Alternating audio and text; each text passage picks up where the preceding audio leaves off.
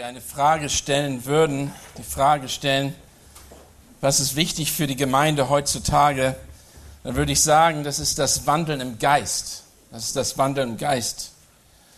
Für einen Außerstehenden, der nicht versteht, wovon ich jetzt spreche, wird das vielleicht so sich anhören, als wenn es Leute sind, die irgendwo auf Wolken fliegen, die abgehoben sind, die irgendeine unsichtbare Kraft haben, wenn wir sagen, wir wollen im Geist wandeln.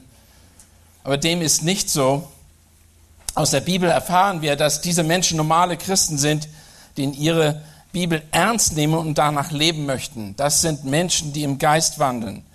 Und heute Morgen möchte ich versuchen, in einigen Schritten uns die Frage nahezubringen, was bedeutet es, voll Geistes zu sein und im Geist zu wandeln? Was sind die Auswirkungen? Was müssen wir vielleicht tun, um im Geist zu wandeln? Aber um diese Frage zu beantworten, müssen wir vielleicht ein klein bisschen einen Rückblick geben in den Epheserbrief, aus dem das Wort stammt. Wir werden heute aus Epheser 5, Vers 8, 17 bis 20 betrachten. Und hier macht Paulus einiges deutlich. Er möchte an erster Stelle zeigen, wenn wir den Epheserbrief als Ganzes sehen, er möchte ein Fundament den Menschen geben. Hier wird gleich klargestellt, es ist nicht der, ein Christus, der sagt, dass er ein Christ ist, sondern der, der wie ein Christ lebt, ist ein Christ, der die Werke tut, die aus dem Glauben kommen. Wenn du sagst, du glaubst an Jesus Christus, aber dein Leben ist wie das Leben der Menschen in dieser Welt, dann müssen und können wir das in Frage oder kann das in Frage gestellt werden. Denn ist es tatsächlich jemand, der Christus ähnlich lebt? Doch ein Christ wird, wirst du nicht, weil du etwas entschieden hast, sondern Gott sagt allein, er hat uns einzeln und gesamt auserwählt, gesucht, sagt er in, gleich in den ersten Kapitel des Epheserbriefs.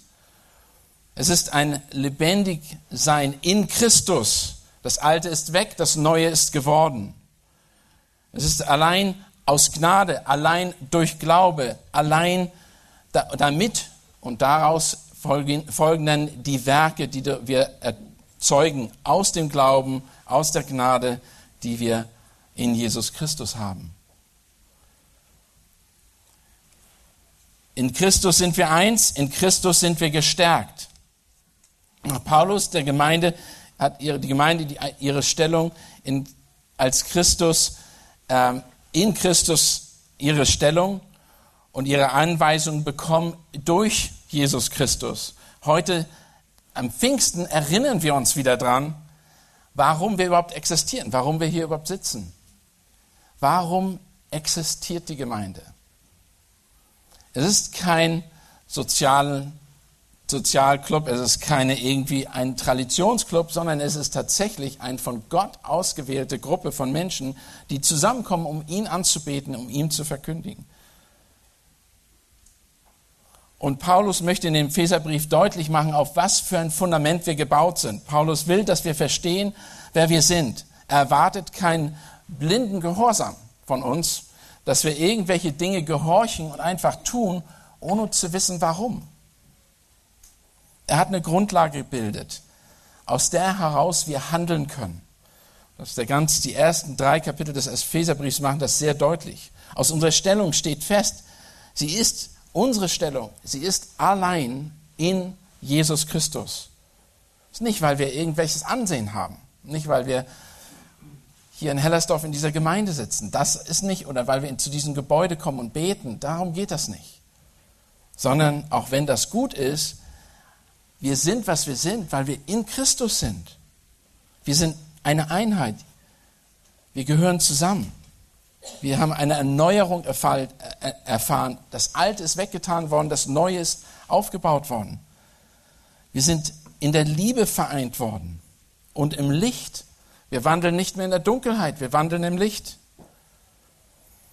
Paulus hat deutlich gemacht in den ersten Kapiteln des Epheserbriefs, dass es darum geht, dass wir das jetzt ausleben. Aber was bedeutet das jetzt wirklich im Geist zu leben?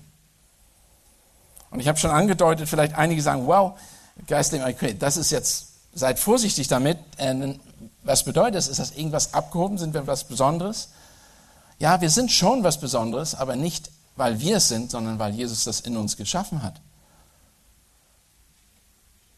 unter diesem Befehl, dass wir also im Geist wandeln sollen, kommen dann weitere Aufforderungen, wie wir nachher sehen werden, auch die Unterordnung der Ehefrau unter den Ehemann, der Mann, der wie die, die, der Ehefrau vorsteht, als wie Christus der Gemeinde vorgestanden hat. Es geht um Kinder, es geht um Sklaven, es geht um Arbeiter, es geht um viel, viele verschiedene Dinge, die das Ausleben, das im Geist leben, bezeugen. Aber die Grundlage dafür ist, dass wir voll Geistes sind. Lass uns den Text lesen, den wir heute betrachten wollen. Epheser 5, Vers 17 bis 20. Epheser 5, Vers 17 bis 20. Daher seid nicht unverständig, sondern verständigt und verständigt, was der Wille des Herrn ist. Und berauscht euch nicht mit Wein, was Ausschweifung ist, sondern werdet voll Geistes. Rede zueinander mit Psalmen und Lobgesängen und geistlichen Liedern. Singt und spielt dem Herrn in eurem Herzen. Sagt alle Zeit Gott, dem Vater Dank für alles im Namen unseres Herrn Jesus Christus in unseren Namen, Herrn, und ordnet euch einander unter in der Furcht Gottes. Wir werden unseren Hauptblick, Hauptaufmerksamkeit darauf setzen, was damit zu tun, was hat es damit zu tun, wenn wir, wenn es heißt, wir sollen, und berauscht euch nicht mit Wein, was Ausschweifung ist, sondern werdet voll Geistes. Was bedeutet das?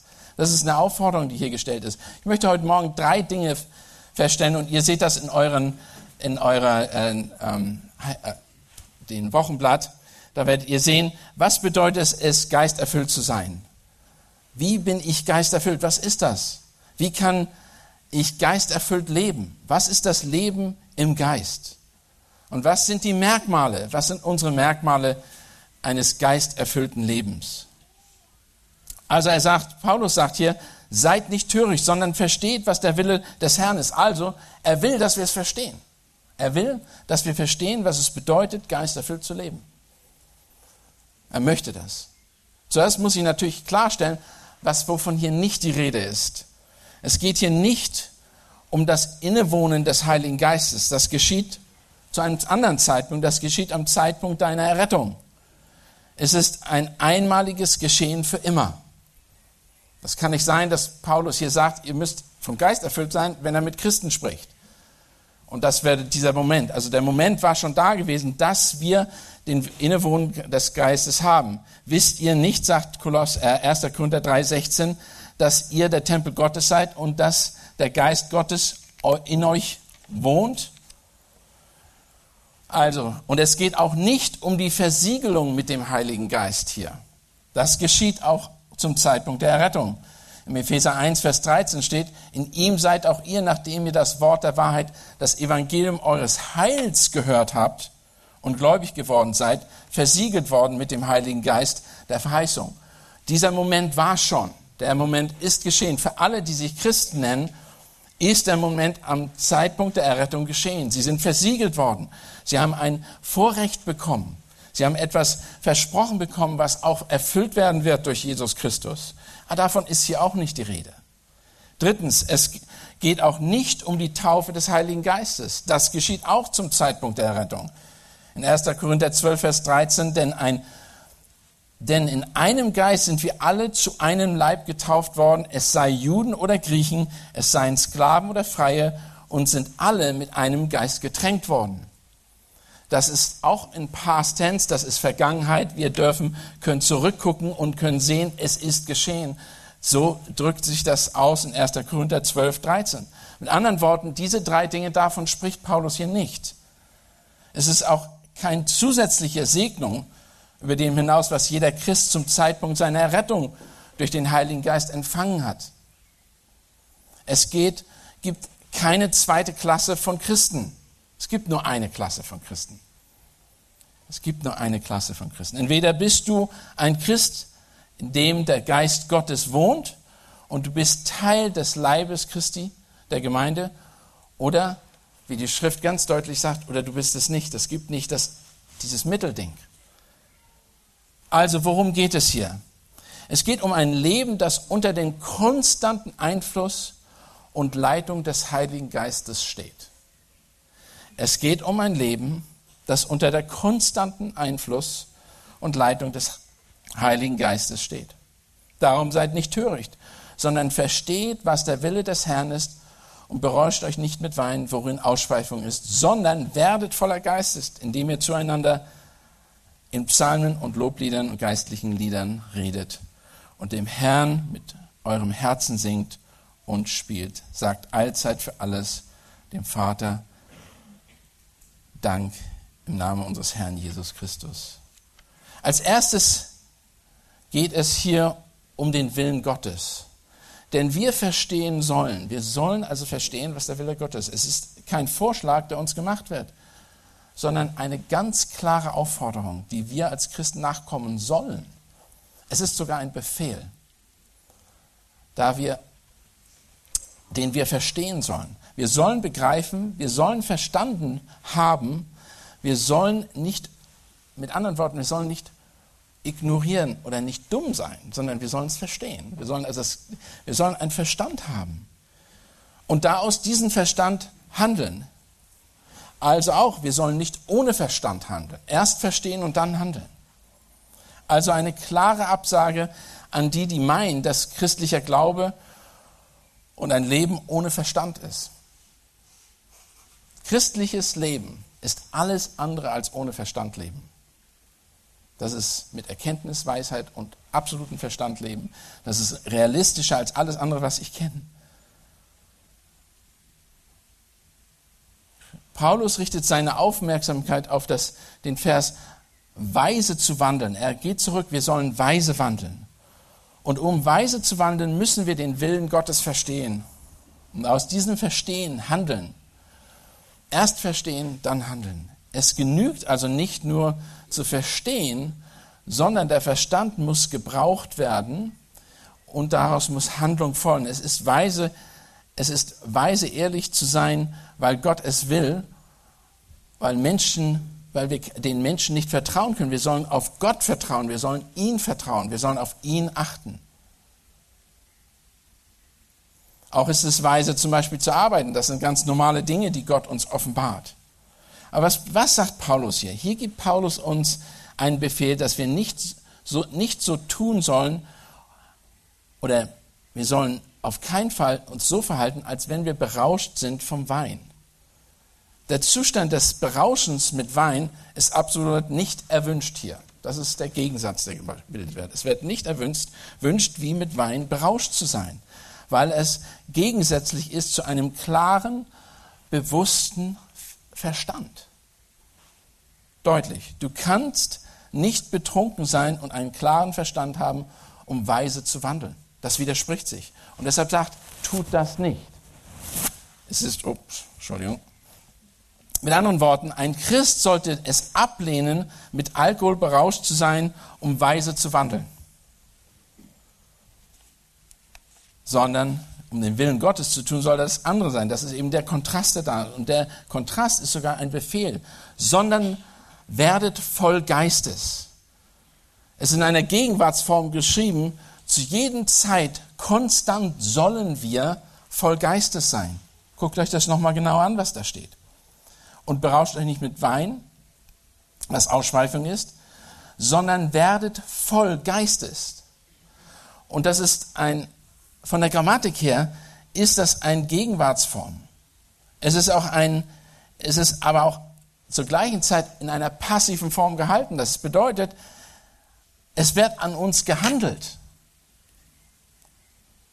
Und trotzdem ist es Befehl, werdet voller Geistes. Was bedeutet das? Was bedeutet dieser Befehl? Ganz und gar sollen wir beherrscht sein. Wir sollen ganz und gar, ganz und gar kontrolliert sein vom Geist. Unser Ziel muss es sein, ganz und gar vom Geist kontrolliert zu sein. Wow. Also, ein Christ definiert sich dabei dadurch, dass er vom Geist kontrolliert ist. Nicht dass, wir sprechen hier nicht von dem Innewohnen des Geistes, wir sprechen nicht von der Taufe des Geistes und wir sprechen auch nicht von der Versiegelung des Geistes, wir sprechen von einem konstanten Geist erfüllt sein. von etwas durchdrungen sein, wie Salz im Wasser, wie Kohlensäure im Wasser, wie Hefe im Teich. Wir sollen konstant davon voll sein, mitgenommen werden, wie eine Socke über einen Fuß. Die geht immer mit, oder? Na, vielleicht habt ihr schlechte Socken, die gehen dann runter und dann fallen die irgendwann ab. Aber äh, nein, wenn eine Socke gut ist, dann bleibt sie am Fuß dran. Und so soll das sein. Wir sollen konstant mit. Es ist ein, keine, es ist auch kein eigenwilliges Handeln, sondern es ist etwas, was wir tun sollen. Wir sehen in diesem Vers einen Kontrast zwischen werdet voller Geistes und berauscht euch nicht mit Wein. Interessant ist, wenn wir ganz einfach nur uns mal überlegen, warum Paulus das überhaupt anspricht. Er spricht ähnliche Stellen in 1. Korinther an, 12 bis 14. Da spricht er auch eine ähnliche Stelle an und weist die Korinther darauf hin, dass sie nicht mehr so wandeln sollen wie in der Vergangenheit. Hier sagt er das zu den Ephesern und da ist eine Parallele, weil die Stadt Ephesus von Unzucht und kaputten Lebensverhältnissen durchdrungen war. Deshalb nimmt er das als ein Beispiel. Er nimmt das als ein Beispiel und sagt, ihr sollt nicht mehr so, ihr sollt, das, es geht nicht hier, dass ihr, ihr sollt nicht mehr so, wie ihr in der vormaligen oder in der vorherigen Zeit gelebt habt, noch so weiterleben, sondern ihr sollt geisterfüllt sein. Das ist was ganz anderes. In der Vergangenheit haben die Epheser und auch die Korinther und viele andere Gruppen gedacht, wenn sie in Ekstase kommen, das ist geisterfüllt sein. Und wenn das eben durch alkoholische Getränke ist oder was immer das ist, dann ist das akzeptabel. Paulus sagt, das ist nicht akzeptabel. Sowas geht nicht. Und das ist interessant, wir finden diese Art von Berauschen immer wieder in vielen, vielen religiösen Gruppen, die Dinge tun, um sich in einen Trance zu versetzen und sagen, das ist geisterfüllt. Nein, Christen sind anders. Sie sollen vollen Verstand handeln. Mit vollem Verstand handeln.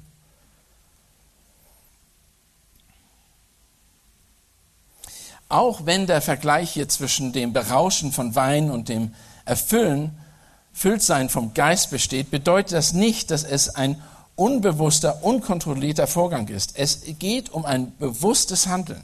Dieser Befehl hat sehr praktische Auswirkungen für uns, unser eigenes Leben natürlich.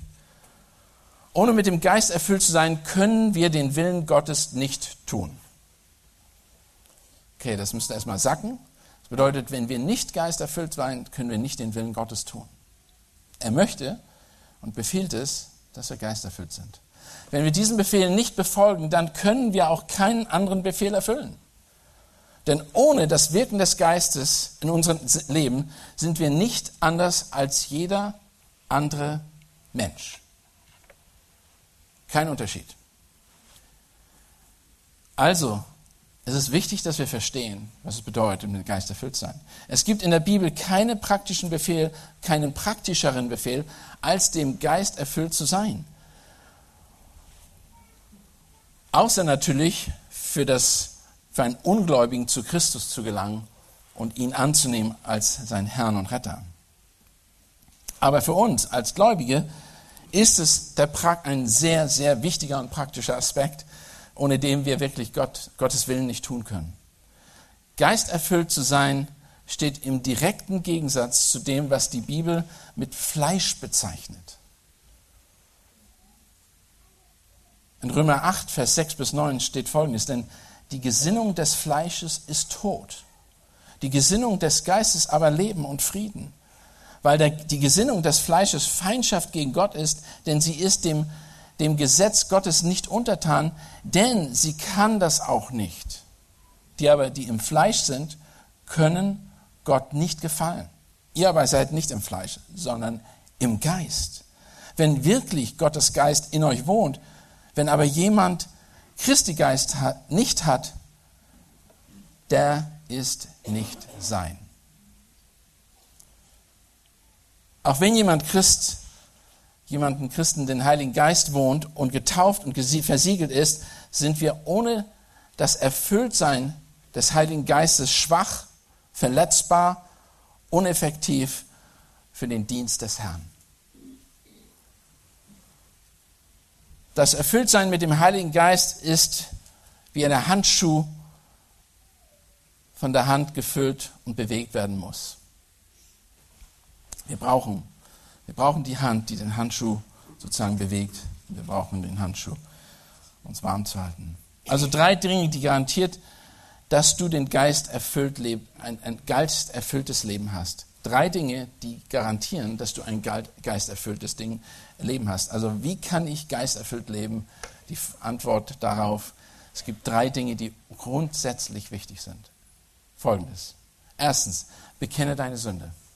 Bekenne deine Sünde. Sünde ist im direkten Gegensatz zum Wirken des Heiligen Geistes. Sünde ist wie ein Verschluss auf eine Quelle, mit dem Geist, die mit dem Geist gefüllt ist und herausquillen möchte.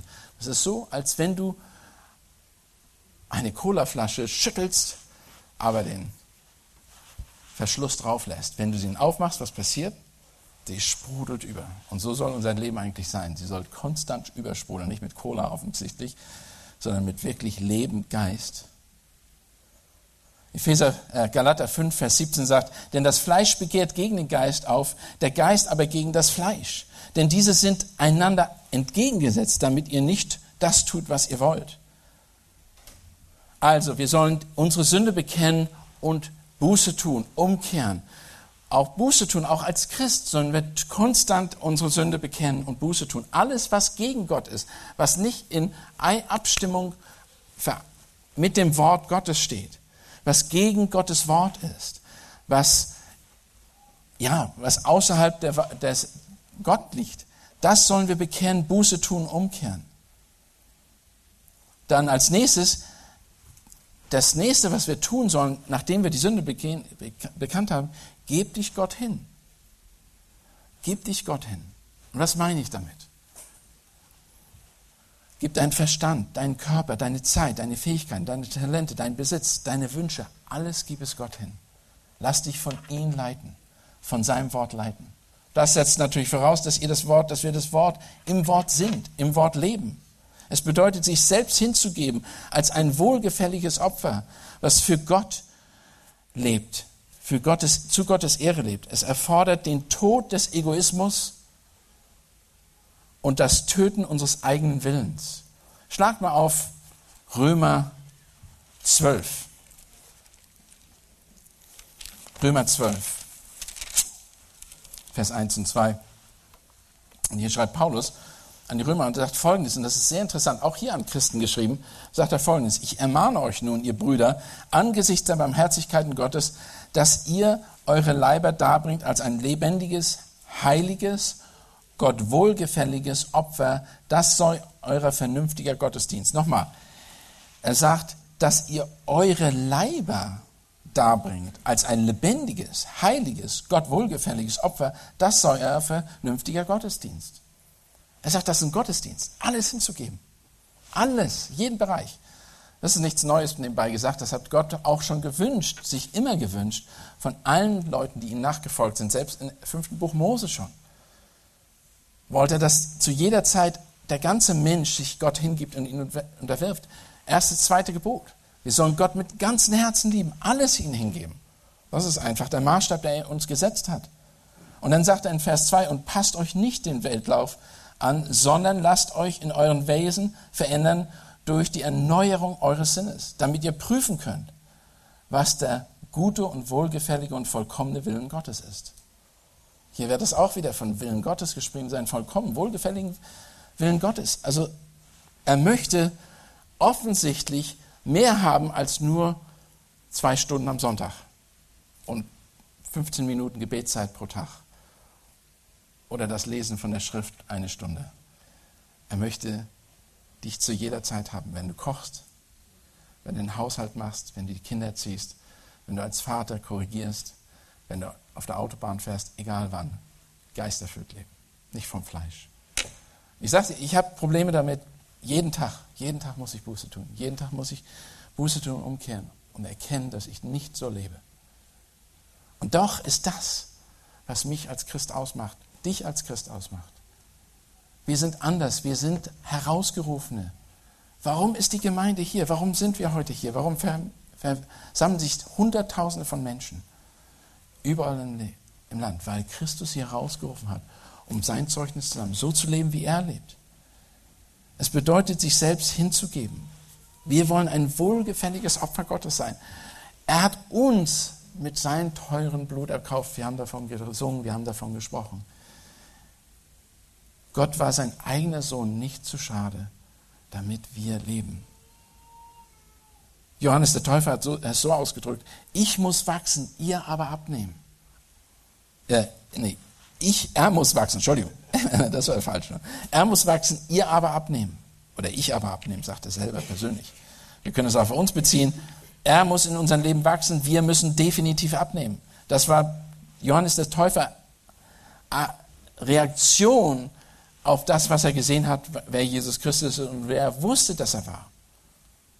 Das konstante Erfülltwerden mit dem Geist beinhaltet, sich von einem Tag zum anderen, von einem Moment zum anderen unter die Leitung und Kontrolle des Heiligen Geistes zu stellen. Das Erfülltsein mit dem Heiligen Geist ist ganz und gar das Wirken des Heiligen Geistes, doch das Wirken des Heiligen Geistes nur durch unsere bereitwillige Hingabe. Das ist ein Paradox. Wir sagen auf der einen Seite, dass Gott alles getan hat in der Rettung, auf der anderen Seite ist, wir müssen eine Entscheidung treffen. Wie kann das sein? Wie kann das sein, dass Gott alles in der Hand hat, wir beten aber und sagt, wir müssen beten, damit Dinge geschehen und sich verändern, aber sagen, Gott hat alle Kontrolle. Können wir irgendwas verändern durch unser Gebet? Ich bin überzeugt, wir können. Aber wie kommt das alles zusammen? Und hier ist das Gleiche. Wir müssen vom Heiligen Geist, wir sind, der Geist wohnt in uns. Und trotzdem sagt er, wir müssen uns bereitwillig ihn öffnen. Das Wort, wir müssen ihn, uns ihn öffnen. Lass dich durch, und als, als drittes, lass dich durch Gottes Wort erfüllen. Lass dich durch Gottes Wort erfüllen. Wir haben letzte Woche das, den Text gelesen, das Wort des Christus wohnt reichlich in euch, in aller Weisheit lehrt und ermahnt einander euch gegenseitig. Mit, und dann kommt das mit Psalmen, Lobliedern und geistlichen Liedern, singt Gott in euren Herzen in Gnade. Das ist die Parallelstelle zu dieser Stelle, die wir heute lesen. Es ist also wichtig und sehr wichtig, dass wir das Folgendes verstehen. Die zentrale Aussage, der springende Punkt ist, dass Erfülltsein mit dem Heiligen Geist die gleiche Auswirkung hat, wie wenn wir das Wort Gottes reichlich in uns wohnen lassen. Nochmal. Die zentrale Aussage, der springende Punkt ist, dass das Erfülltsein mit dem Heiligen Geist die gleichen Auswirkungen hat, wie wenn wir das Wort Gottes reichlich in uns wohnen lassen.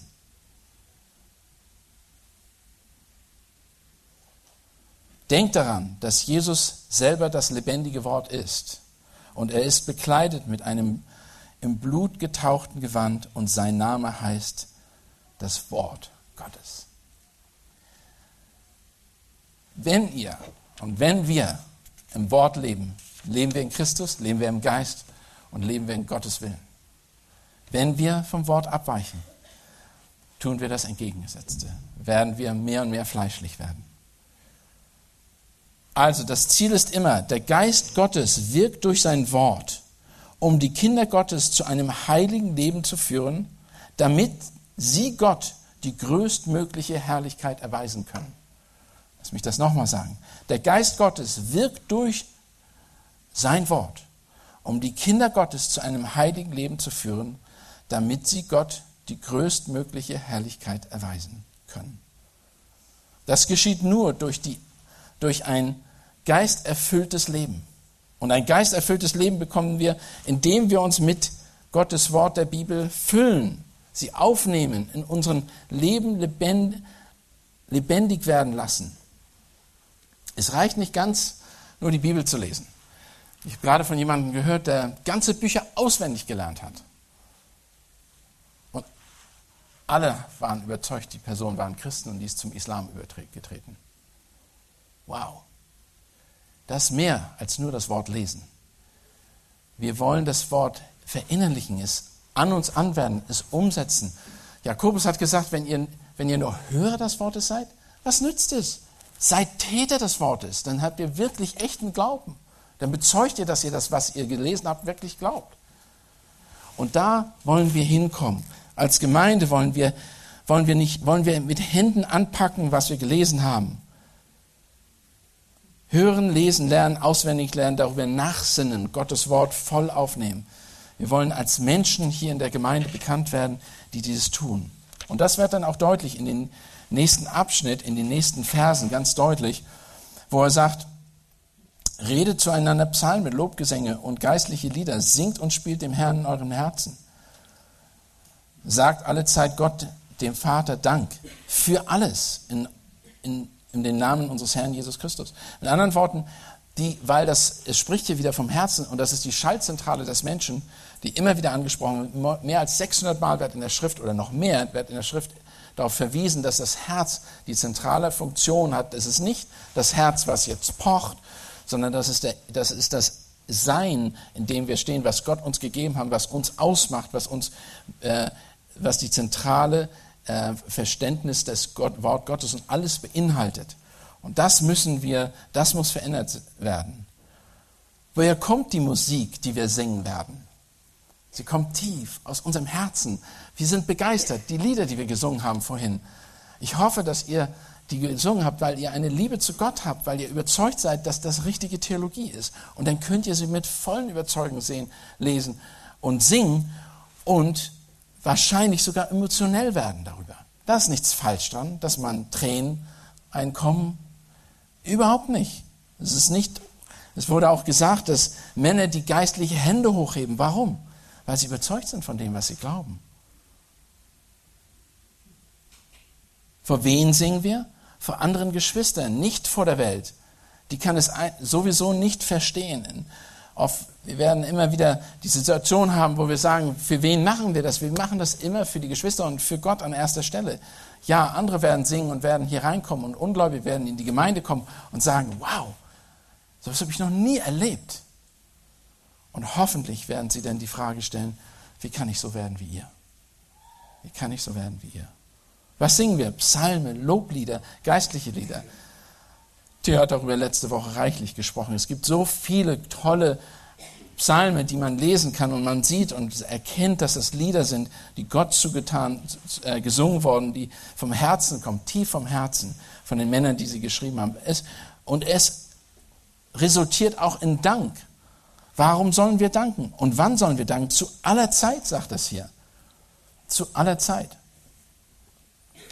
Wir sollen Dank für alles im Namen unseres Herrn Jesus. Für alles sollen wir danken. Jede Sache. Okay.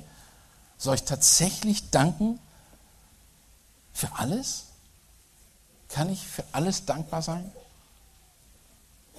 Kann ich dankbar sein für Leid, was mir zukommt? Krankheit, Schwäche, fehlende Mittel, fehlende Wohnung, fehlendes Auto. Kann ich dafür alles dankbar sein? Ja. Und wir sollen Gott danken. Gott weiß das. Ich stelle mir die Frage in der biblischen Seelsorge, wenn etwas passiert, wie zum Beispiel ein Unfall, hätte Gott ihn verhindern können? Ja, er hätte ihn verhindern können. Gott ist allmächtig, Gott ist allgegenwärtig, Gott weiß es, er hätte ihn verhindern können. Hat er ihn verhindert? Hat er den Unfall verhindert? Nein, hat ihn nicht verhindert. Was bedeutet das? War es Gottes Wille? Es war Gottes Wille. Und wir können ihm dafür danken. Was immer daraus passiert, wir verstehen es vielleicht nicht, aber so war es.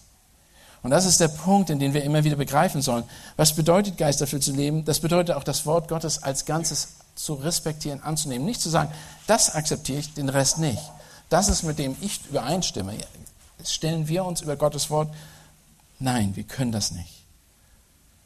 In wessen Namen sollen wir danken? Im Namen unseres Herrn Jesus Christus.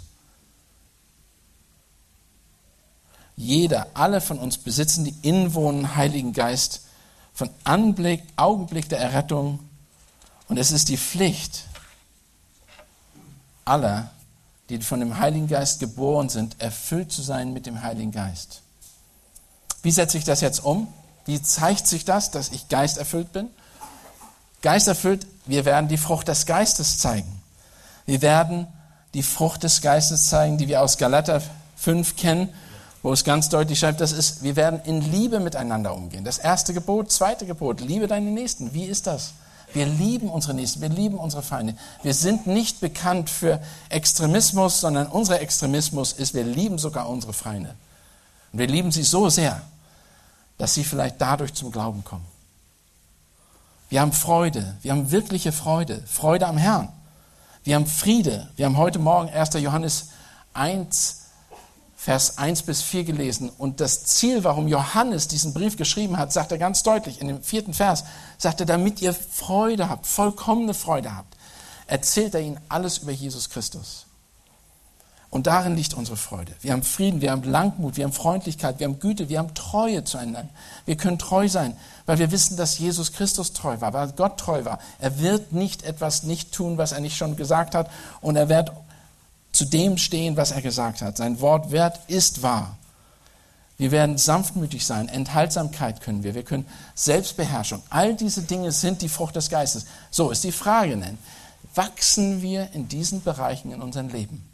kennen Leute, die uns letztes Jahr getroffen haben, sehen sie uns heute anders. Indem wir verstehen, dass der Heilige Geist uns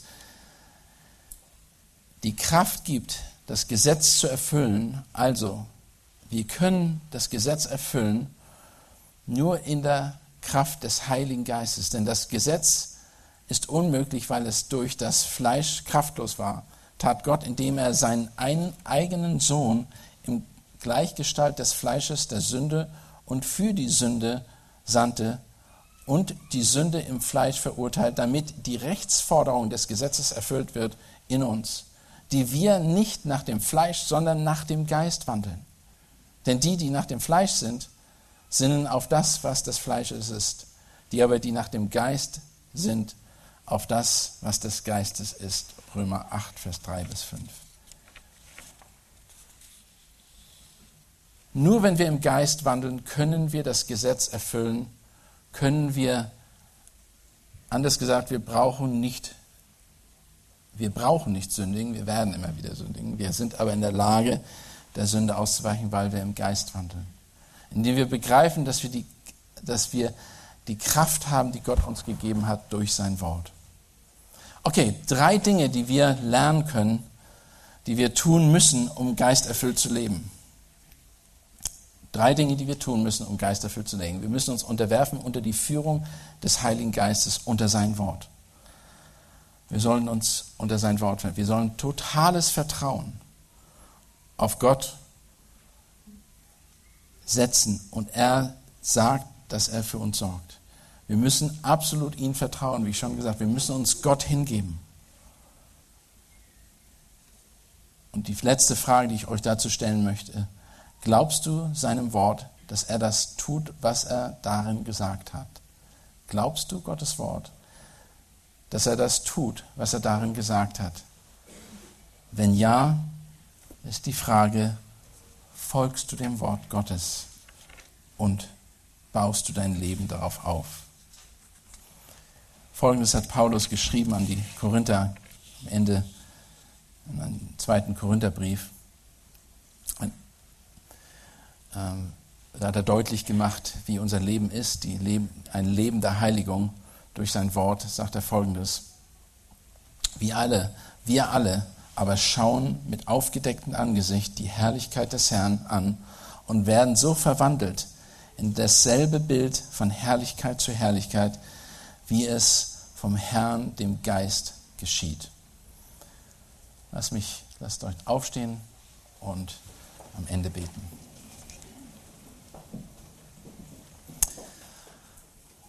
Vater Gott, wir sind deine Gemeinde.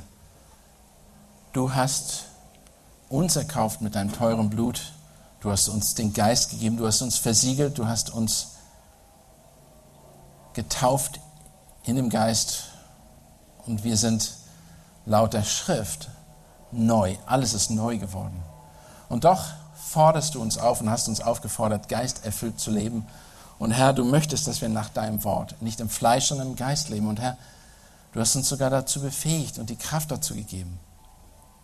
Herr, schenk uns den starken Glauben, schenk uns das Vertrauen auf dich und schenk uns ein Leben der Hingabe, der Bereitschaft, uns total auf dich zu verlassen, auf dein Wort zu verlassen und dadurch nicht mehr im Fleisch, sondern im Geist zu leben, Herr. Und wenn wir im, Fleisch leben, dass wir Buße tun, umkehren und einander ermutigen, dass wir auch zueinander in Psalmen und Lobliedern singen und geistlichen Liedern, Herr. Wir danken dir, danken dir für deine Liebe und deine Geduld und für das unglaubliche Werk deiner Gemeinde. In Jesus Christus. Amen.